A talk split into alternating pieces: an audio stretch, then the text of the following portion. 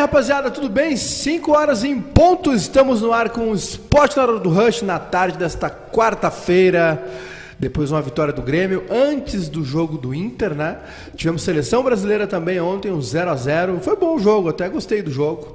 Vamos falar de tudo isso agora com vocês. Né? Sempre lembrando que o nosso programa tem patrocínio de Mamute Câmbios Automáticos na Marechal Deodoro 454, bairro Industrial, Novo Hamburgo. Mamute Câmbios Automáticos, excelência com preço justo. Vero Internet, né, para tua casa e escritório ter mais velocidade, qualidade na internet. Chama agora a Vero Internet, siga no Instagram, arroba Vero Internet. E também a nossa querida NetBet Brasil, para dar teus palpites, para participar conosco, para ganhar uns pila, para fazer os, né, as curiosidades, os palpites. A gente fica aqui brincando de dizer quanto vai ser, qual o placar, quem vai ganhar. Enfim, netbet.com para dar uns pila, ganhar uns pila e se divertir lá na NetBet, tá bem? Estamos ao vivo com vocês, né, nessa tarde de quarta-feira, aqui em Porto Alegre chuvosa, enfim. E ontem o Grêmio venceu também, numa noite chuvosa de terça-feira, 3 a 0 Acho que os 3 a 0 foram, foram motivo de tanta chuva, meu querido Lucas Weber. Uh, boa, noite, boa tarde, Maiká. Boa noite para quem? É, noite. Só porque tá escuro? É. Mas, como eu falei na transmissão, né? Choveram pingos de amor pro Ai, meu Deus do céu, tu vai insistir nessa? Vou. Tá. E, e, é, 3 a 0 o Grêmio pegou o Red Bull Bragantino desmobilizado, né? Bem... Uh, uh, descaracterizado, a escalação bem, bem abaixo, né? Eh, o time reserva e, e, os jogadores conhecidos nem entraram. Uma proposta. A gente já esperava, né? A gente já esperava. O Red Bull Bragantino tem a final no sábado contra o Atlético Paranaense, que também perdeu ontem, né? jogou com o Atlético Mineiro e perdeu 1 a 0 em casa. Jogo que teve confusão lá, né? Teve briga de torcida. Tá um final de ano conturbado no futebol brasileiro. Muitos erros de arbitragem, confusões nas arquibancadas. O Atlético Mineiro pode até perder mando. Exatamente. Né? E a gente viu ontem que não foi, que não é só no Brasil que tem erros crassos de arbitragem, né, Maica? Não, tem vários erros, né? Inclusive um absurdo, né, no jogo da seleção. Olha, aquilo ali foi realmente é, inexplicável, né? Cotovelada, depois a gente vai falar isso. A cotovelada do Otamendi, né? No Rafinha, impressionante. Mas abrimos falando do Grêmio, né? O Grêmio venceu, então, como eu disse, 3 a 0 O Grêmio pegou um adversário descaracterizado e fez o que tinha que fazer, né? E isso que surpreendeu, porque o Grêmio jogou bem. A gente não consegue desassociar a boa partida do Grêmio à má atuação e à escalação do Red Bull Bragantino. Mas a gente tem que elogiar também. Dois jogadores se destacaram, ao meu ver, que foi o Campas é, que participou bastante dos lances né, no primeiro tempo, e o Jonathan Robert também, que foi bastante intenso ali pelo lado direito. Uma proposta mais ofensiva do Mancini, acho que o Mancini escolheu bem.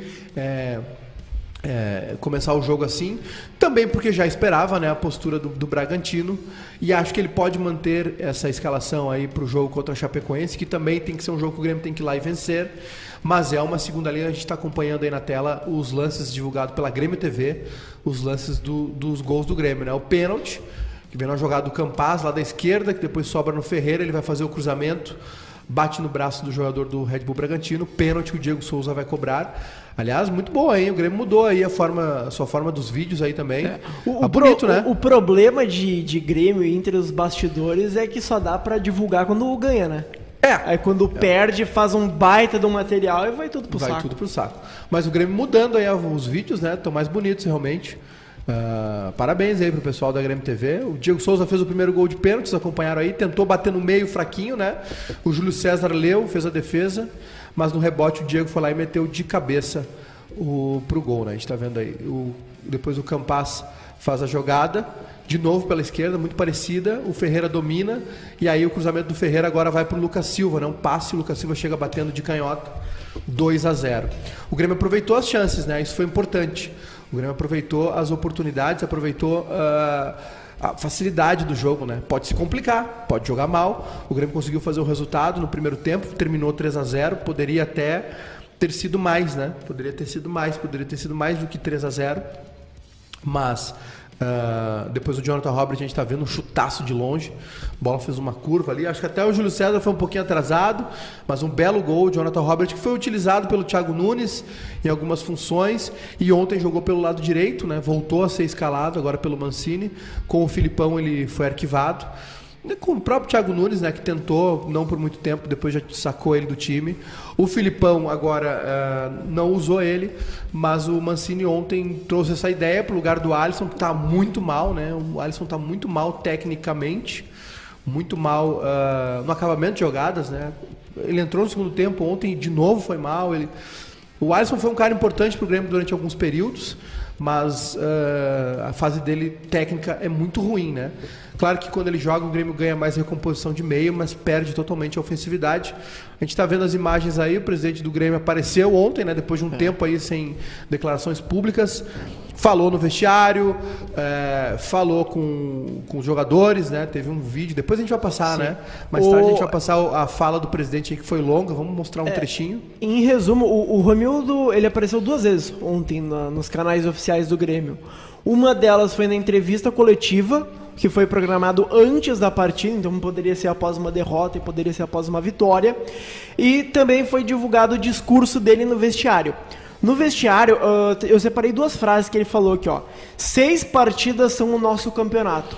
Vamos fazer seis batalhas dos aflitos. E ele também disse aqui, ó. Não vamos deixar o adversário fazer festa com a nossa derrota ao final do jogo. Um claro, Grenal, né? É, é, claramente falando sobre o Grenal.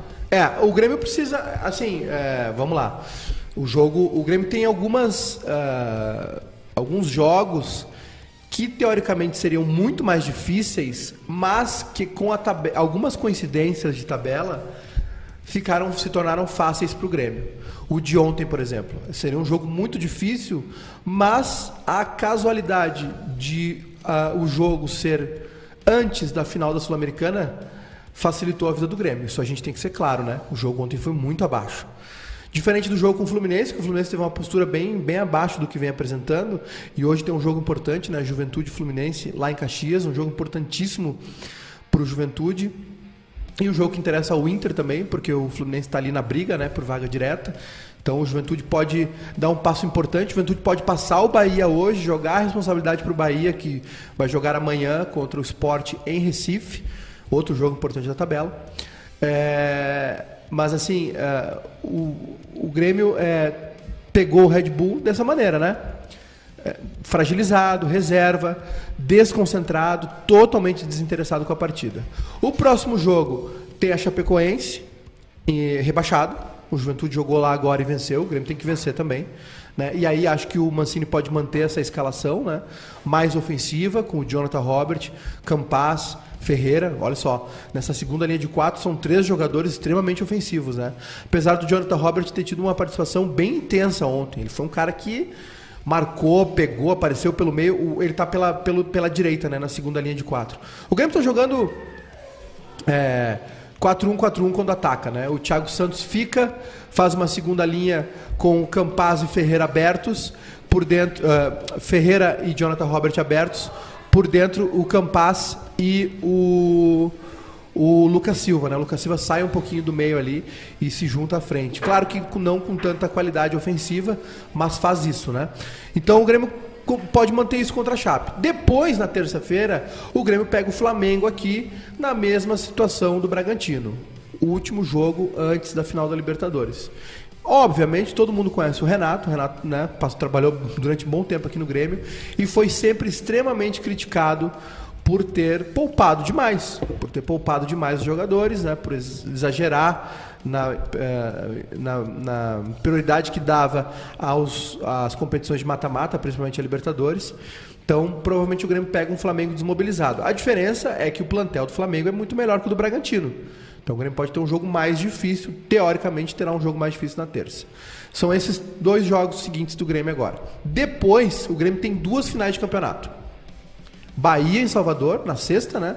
Isso. E o São Paulo aqui, na Arena. Duas finais de campeonato, onde o Grêmio tem que fazer seis pontos. 13 contra o Corinthians. Porque o Corinthians é. ainda tá mordidaço por 2007. Pois é, só que aí é o seguinte, tá? Uh, eu não sei se está mordido com o Grêmio 2007, porque o Grêmio tirou muito pé naquele jogo.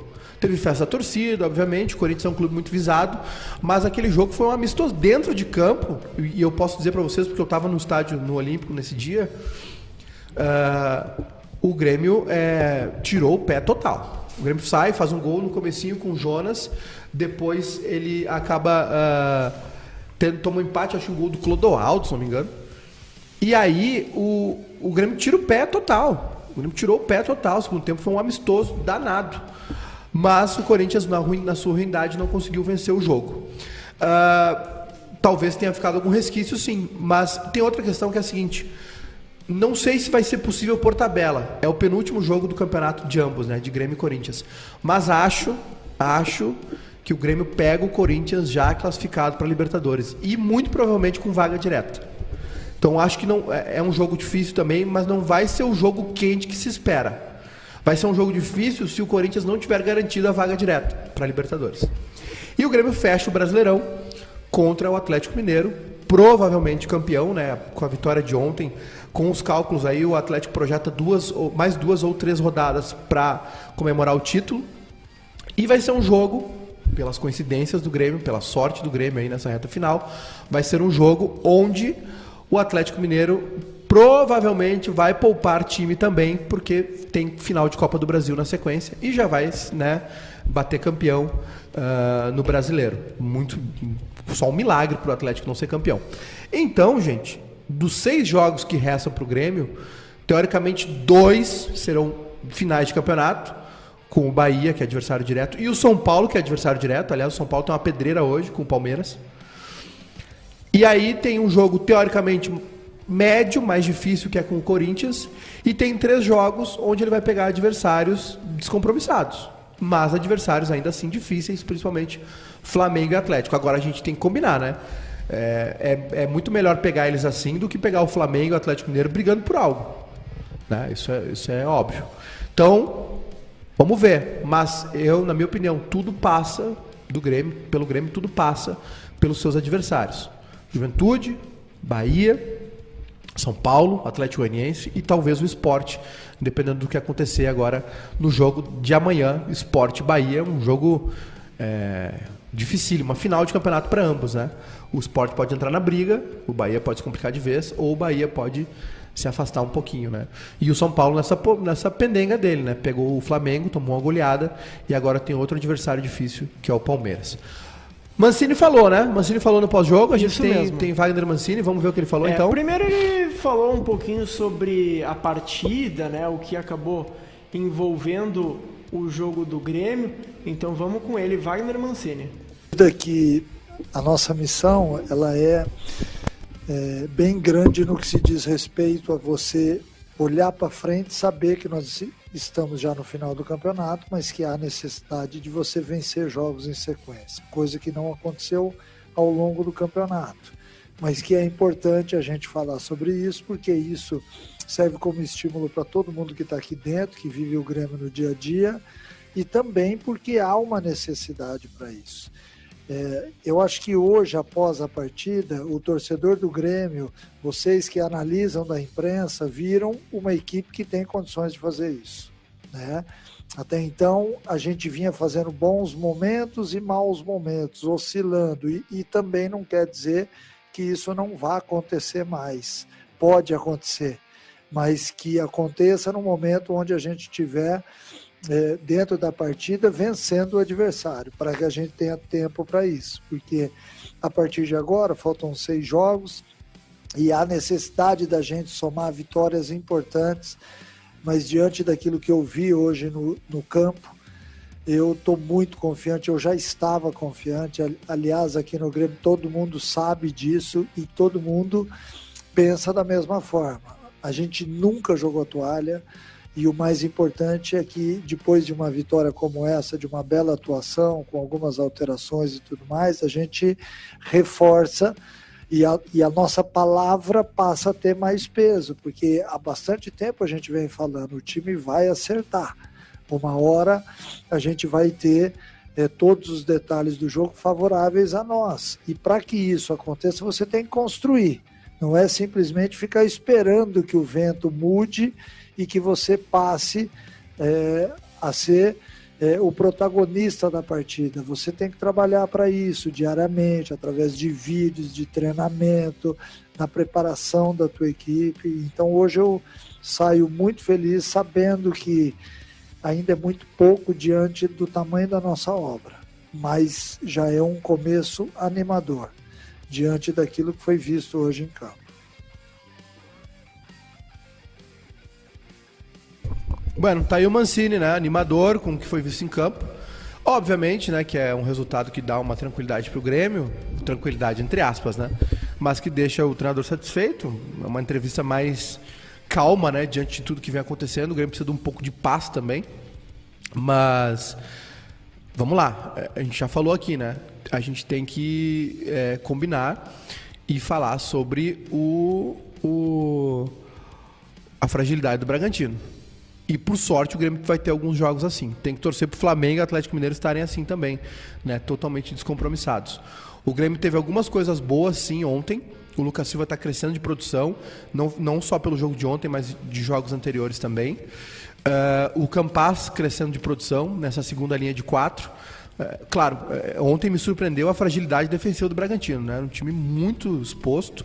O Mancini acertou algumas coisas, acho que na escalação acertou em marcar alto o Bragantino, não deixou o Bragantino sair jogando, roubou bola no campo de ataque. O lance, acho que do primeiro ou do segundo gol, nasce assim também numa roubada de bola. Acho que o Mancini mexeu mal de novo no time, não precisava colocar o Diego Turim, né? não precisava ter segurado tanto o Diego Souza em campo, podia ter colocado o Elias para jogar. Uh, colocou o Alisson de novo, né? No lugar do, do Jonathan Robert no, no segundo tempo. Não, não quer, enfim, não sei qual é a ideia dele de, de não. Uh, a gente não entende muito bem assim essa paixão pelo Alisson, né? Essa necessidade de escalar sempre, mas o Grêmio também tinha muita poucas tinha poucas opções para ataque ontem, né? Tinha o Léo Pereira, enfim, ele fez algumas mexidas, tirou o Darlan, deixou o Darlan de fora do time, não sei o que aconteceu. O Jean-Pierre entrou, o Turin entrou, o Alisson entrou, né? O Ferreira fez uma partida abaixo, né? Perdeu muita chance. Ferreira uh, segurou a bola no campo de ataque, cortou muito para dentro, né, errando conclusões também. Mas são jogadores que estão se afirmando de uma certa maneira. Né? O Ferreira ainda participou bastante do jogo, no lance dos dois gols. Né? O Ferreira é um jogador ainda muito importante para o Grêmio. Não está na melhor das fases, mas também não é o pior do time. Então acho que teve coisas boas ontem também no time, né?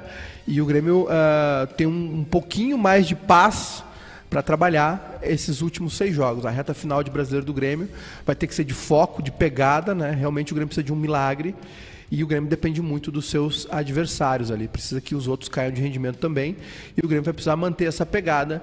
E como eu disse para vocês, né, gente? Por sorte, o Grêmio ainda tem uh, essa capacidade de, de é, encontrar adversários que estão fracos, estão desmobilizados na tabela, né? Estão desmobilizados no brasileiro.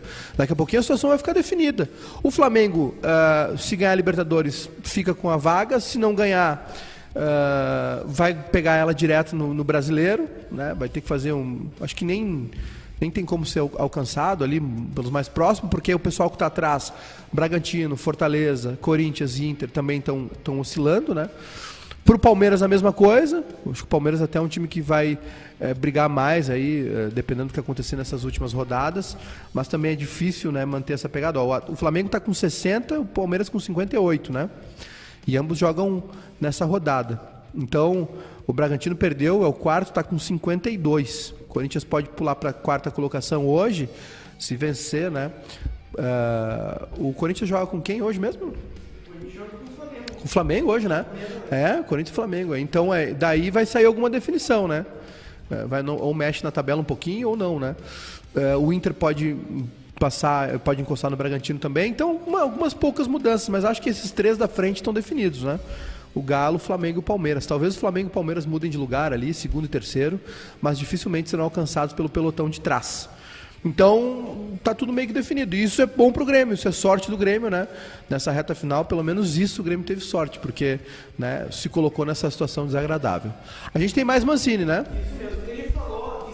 Isso mesmo, ele falou especificamente sobre o Jonathan Robert. Que foi muito bem. É, foi muito bem. Então, Mancini falando sobre Jonathan Robert.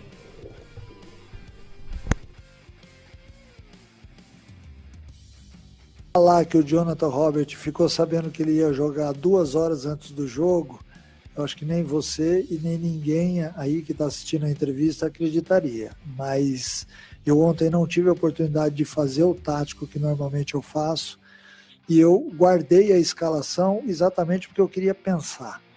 Eu queria tentar encontrar uma maneira do Grêmio não ser uma equipe previsível. Este é o primeiro ponto.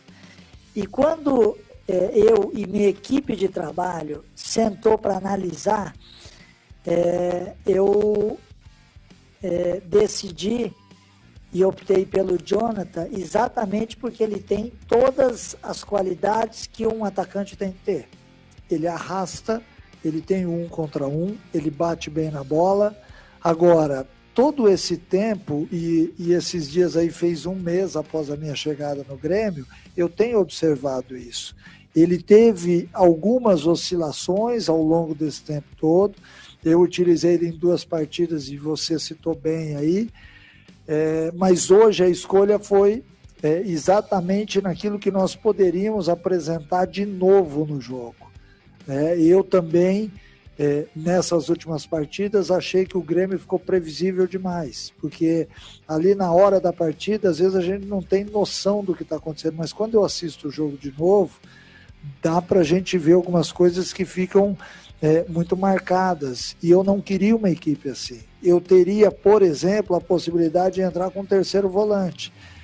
Mas para um jogo dentro de casa, eu achei que nós, é, de certa forma, carregaríamos demais um peso excessivo na armação das jogadas. E de repente veio a ideia do Jonathan. É, é e o Jonathan ele teve uma função hoje no jogo também de uma aproximação para ser o quarto homem de meio campo, que te gera uma, uma abertura de passagem para o lateral. Nas vezes em que ele esteve aberto no jogo, ele, ele se saiu muito bem, ele fez várias jogadas ali aberto, até que chegou um determinado ponto, até pela falta de jogos, ele acabou sentindo e acabou substituído. É, mas a escolha foi muito em cima disso, de não tornar a equipe previsível. A escolha do Campas também. O Campas ele entrou muito bem no, no, jogo contra o Palmeiras, aí depois teve algumas oscilações normais, fruto da idade, assim como o Jonathan Robert também pode acontecer com ele, mas eles acabaram dando vida hoje ao time. E é isso que nós queremos. Nós queremos um jogo é, é um jogo em, em, cima de conceitos táticos, organizado, equilibrado, mas com um contra um, com o jogador arrastando, buscando a profundidade, buscando a transição. Então nós tivemos com ele, acho que muito fruto da capacidade que esses dois jogadores têm. Acho que eles acabaram transformando a equipe. E talvez do outro lado não esperassem por isso é, e essa surpresa também acabou sendo significativa na partida. Tá aí então, Mancini elogiando, Jonathan Robert elogiou o Campas também e com razão, né? Foram bem. Acho que os três melhores do Grêmio, na minha opinião, foram os dois, né? Jonathan e Campas. Campas acho que foi o melhor em campo e, e o Lucas Silva também, acho que foi muito bem o volante do Grêmio, né? E, claro, uma partida onde parece que está tudo bem, né? O torcedor também não tem que manter o pé no chão um pouquinho, porque uh, o problema do Grêmio é muito grande. É, eu lamento muito só a derrota de sábado. Era um jogo difícil, sim. Não estou dizendo que era um jogo é, plenamente vencível, né? Que era uma barbada. Pelo contrário, um jogo difícil contra o América, que é um time que está bem encaixado. Mas se o Grêmio tivesse vencido no sábado, gente, o Grêmio estava muito no páreo, né? O Grêmio teria ido aos 35 pontos e aí hoje colocaria uma pressão no Juventude no Bahia. Ficaria um ponto dos dois, claro, eles jogam na, na, na rodada. E ficaria a três do São Paulo e do Atlético Goianiense. Mas o Grêmio perdeu, né? Perdeu para o América, então é mais uma rodada de defasagem que o Grêmio tem. Nós vamos para o nosso intervalo comercial nas Rádio Felicidade, Rádio Sorriso. A gente já volta. E estamos de volta para o esporte na hora do rush. Lembrando, Estamos ao vivo pelas rádios Sorriso 104,3 região dos Vales e Rádio Felicidade 90,3 no Vale dos Sinos. O programa de hoje é um oferecimento de Mamute Câmbios Automáticos na Marechal Deodoro 454, Industrial Novo Hamburgo. Mamute Câmbios Automáticos, excelência com preço justo. Vera Internet. Quer mais velocidade e qualidade na internet da sua casa ou escritório? Vem agora para a Vera Internet. Siga no Instagram, arroba Vera Internet para saber mais.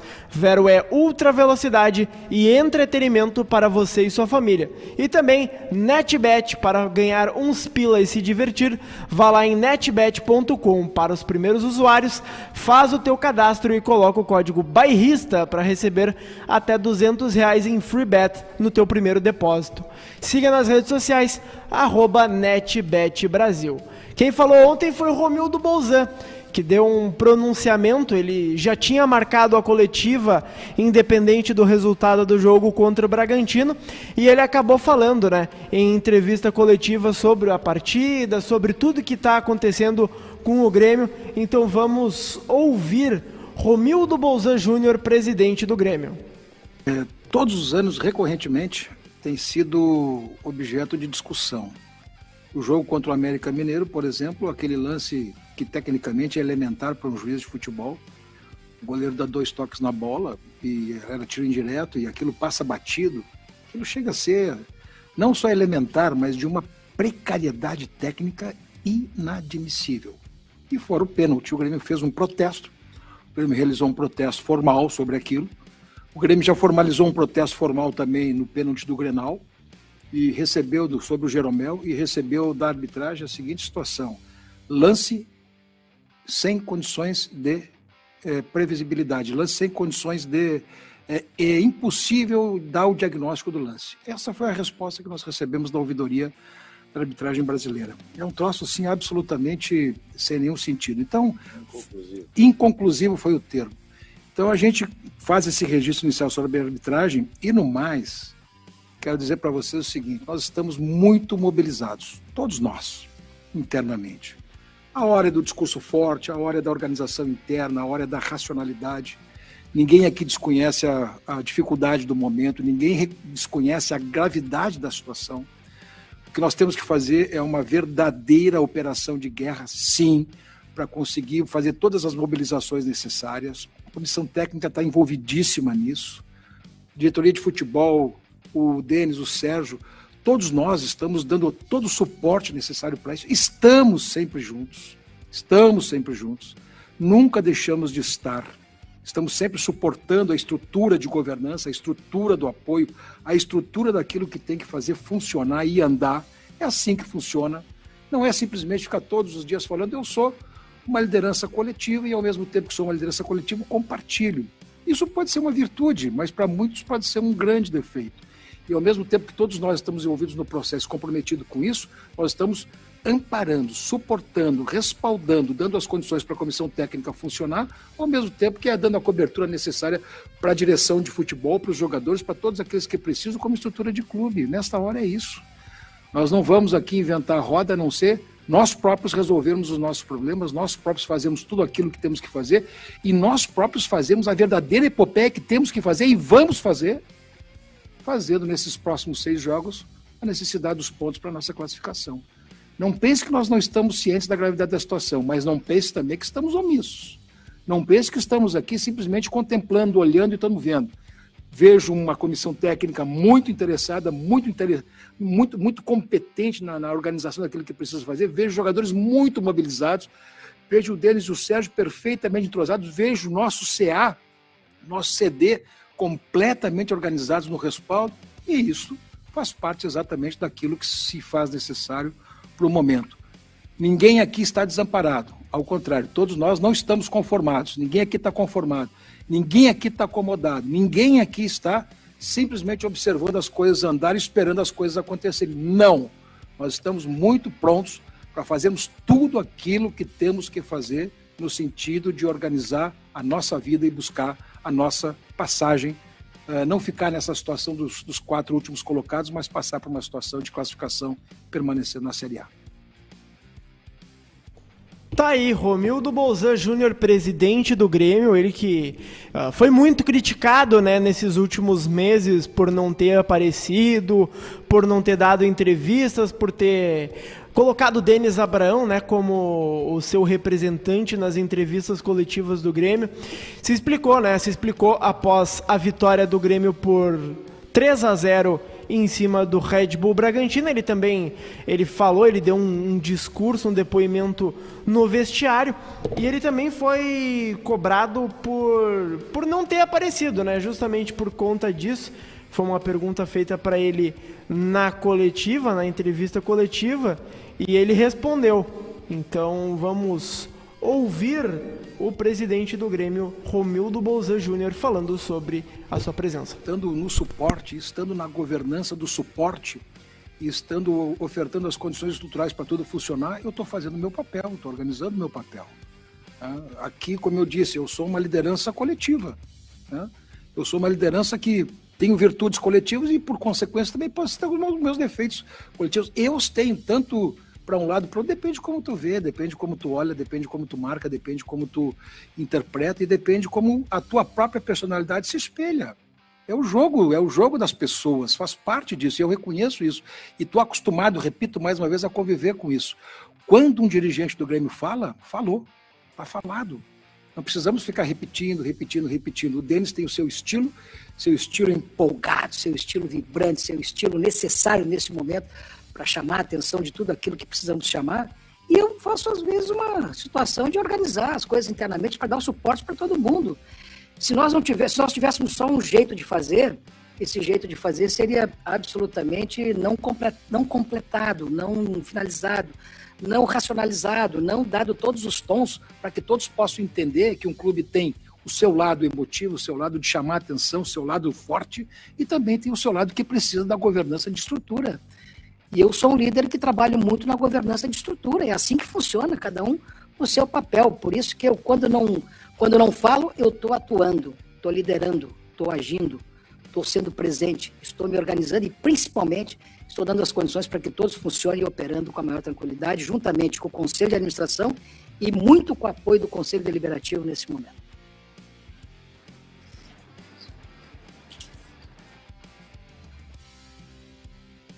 Tá aí, Romildo. Opa. Tá aí, Romildo Bolzan Júnior, presidente do Grêmio. Uh, ele também deu, para encerrar né, as falas de Romildo Bolzan, ele também deu um discurso no vestiário do Grêmio. Então vamos ouvir aqui os bastidores, né? Divulgado pelo Grêmio logo após a derrota, a vitória para cima do Red Bull Bragantino.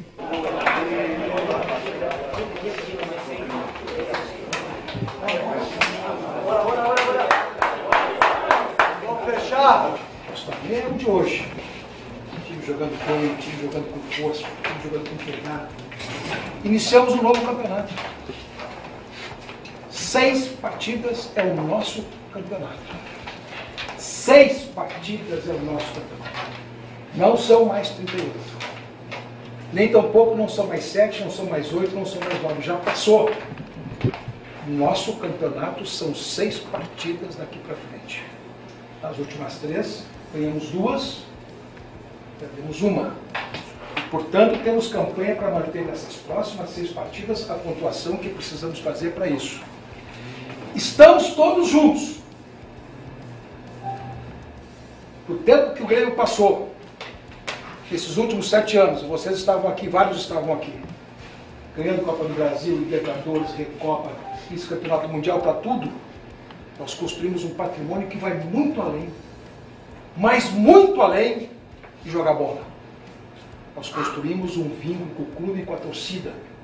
E isso é indissociável. Isso, se vocês não sabem, é um patrimônio que vocês conseguiram com eles.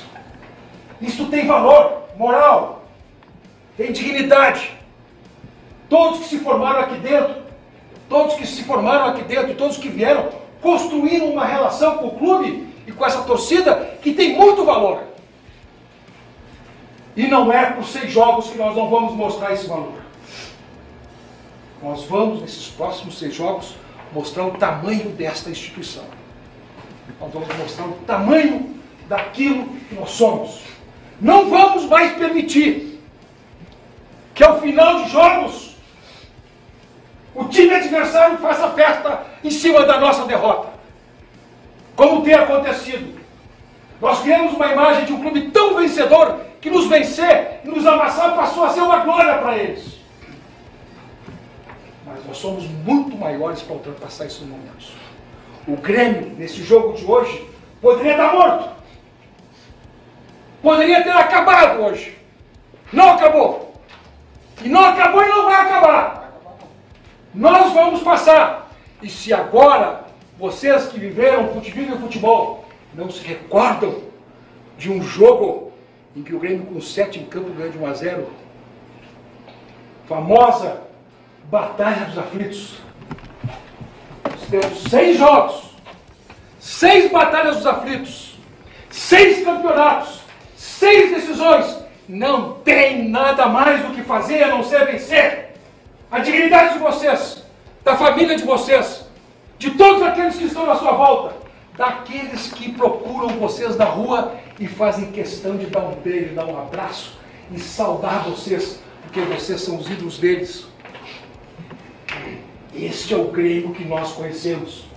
Nós queremos terminar esse ano de cabeça muito erguida. Começar o ano que vem com toda a força. Porque não é um campeonato que vai nos matar, ao contrário, é um campeonato que vai nos ressurgir com muito mais força do que estamos hoje. Vamos matar esses seis jogos e vamos sair dessa. Vem, pessoal. Tá aí então, Romildo Bozan, e agora vamos falar do Inter porque o Colorado enfrenta hoje a equipe do Cuiabá na Arena Pantanal. Antes de falar sobre a partida, o Inter lançou nessa semana, em alusão ao mês da consciência negra, né, uma camisa muito bonita, uma camisa preta com alguns detalhes uh, dourado e também alguns detalhes em branco, né? E muito bonito. Os patrocinadores, os pets, vão ficar em dourado e o emblema e os, as três listras da Adidas em branco. É uma camisa muito bonita, né? Como é em alusão ao mês da consciência negra, a gente teve o Tyson e o Patrick como modelos. O Patrick, que a gente sabe, né, faz Uh, gosta de utilizar né, o apelido de Pantera Negra, que é um, um super-herói da Marvel que tem todo esse engajamento, tem toda essa causa social. E o Tyson, né, que infelizmente acabou sofrendo injúrias raciais uh, na Ucrânia enquanto jogava pelo Shakhtar Donetsk, e desde então comemora com o, o punho para cima, né? Uh, todos os seus gols, comemorou assim no Inter, comemorou assim na reta final do Shakhtar Donetsk. E uma camisa que o modelo foi lançado não só para o Inter, foi lançado também para a equipe do Flamengo, Cruzeiro e São Paulo, que também são equipes patrocinadas pela Adidas, não tiveram seus modelos. Talvez, né, por conta dos rivais, o São Paulo tem o Corinthians e o Santos, o, o Cruzeiro tem o Atlético Mineiro, o Flamengo tem o Vasco, né, também que é preto e branco, mas mesmo assim acabou optando por, por lançar essa camisa. A gente tem uma fala do Marcelo Carvalho, que é fundador do Observatório de Discriminação Racial no Futebol. Ele deu uma palavrinha no, no lançamento da camisa, né? Então vamos ouvir o Marcelo neste exato momento.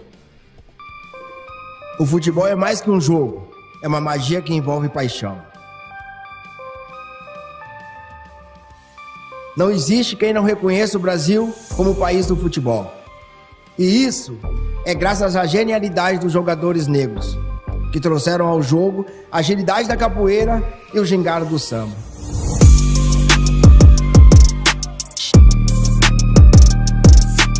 A conquista de espaço se deu pelo talento, perseverança e ousadia, baseada na resiliência daqueles que nunca se deixaram silenciar o negro no futebol é a marca do Brasil.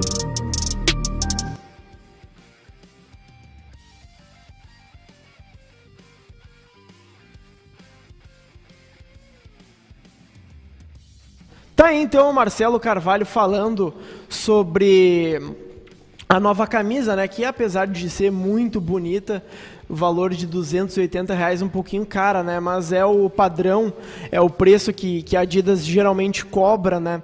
Uh, em suas peças, em seus materiais. E uma camisa muito bonita, uma causa social importante. O Inter vai utilizar essa camisa no confronto contra o Cuiabá. E o Colorado, né? Com alguns desfalques e alguns retornos. É importante frisar o Edenilson vem direto da Argentina onde estava na delegação brasileira para disputar o Super Clássico e vai e vai, né, integrar a delegação do Internacional que já está no Mato Grosso do Sul. O Inter, o provável Inter tem Lomba, Saravia, Bruno Mendes, Kaique Rocha ou Mercado e Paulo Vitor, Dourado, Johnny, Edenilson ou Caio Vidal, Palácios e Patrick na frente, Yuri Alberto, o Cuesto, Moisés e o Maurício estão suspensos, o Daniel, o Lindoso, Tyson, o Moledo e o Vinícius Melo estão lesionados, né? O Lindoso acabou, o Inter acabou divulgando, né, que o Rodrigo Lindoso desfalca o Colorado ontem, né? E aí o Rodrigo Lindoso não vai jogar. O Inter vai sem esse volante importante para sua equipe e o Inter que pode galgar algumas posições. O Inter está nesse momento com 47 pontos na sétima colocação pode chegar a 50 e pode ultrapassar o Fortaleza, caso o Fortaleza perca o Clássico Rei para o Ceará, que vai ser jogado às 8 horas da noite. E também, olha, dá para passar o Corinthians, caso o Corinthians perca para o Flamengo no Maracanã, 9 e meia da noite. E, além de tudo isso, ficaria dois pontos do Red Bull Bragantino, que acabou perdendo para o Grêmio ontem.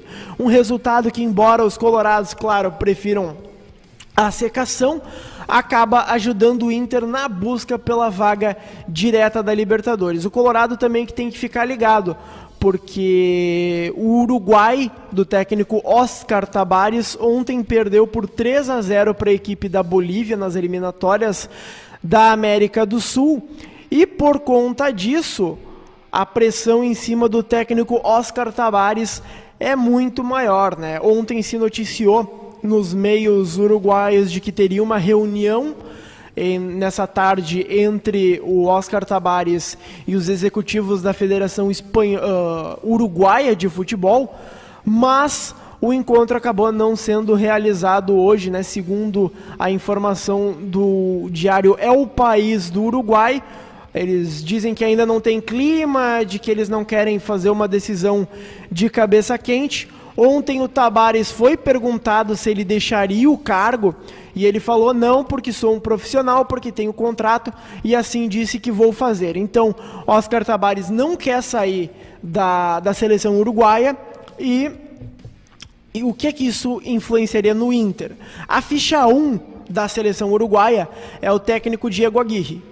Então, caso o Oscar Tabares saia agora no final do ano, nós temos Uh, nós temos eliminatórias da Copa apenas no ano que vem, final de janeiro, início de, de fevereiro, aí depois uma outra janela em março, quatro jogos que podem definir a vida do Uruguai. A tendência, né, ou é que eles permaneçam com o Tabares até o final das eliminatórias, ou que ele seja demitido nesse final de ano, ou renuncie, claro, ele falou que não quer, mas se ele sair no final do ano, a tendência é a ficha 1 ser o técnico Diego Aguirre comandar a Celeste Uruguaia nesses quatro últimos jogos. Sobre o jogo do Internacional, né? Expectativa de uma vitória, de uma boa partida. O Internacional veio de um jogo em que conseguiu ser competitivo contra o Grêmio, depois acabou tendo uma ressaca diante do, do Juventude, não foi tão bem, e aí conseguiu se recuperar diante do Atlético Paranaense.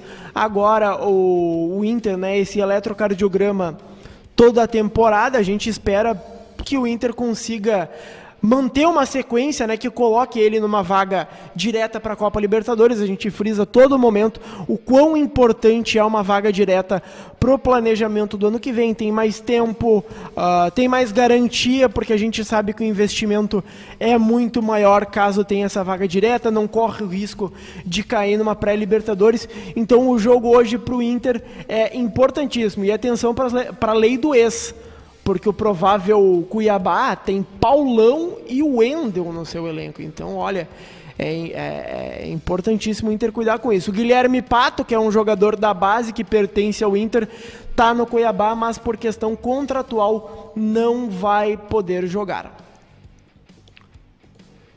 Além disso, a gente teve ontem a seleção brasileira. A gente teve os comandados do técnico Tite, que empataram em 0 a 0 diante da Argentina. Só que o principal lance capital da partida foi um cotovelaço do Otamendi em cima do jogador Rafinha.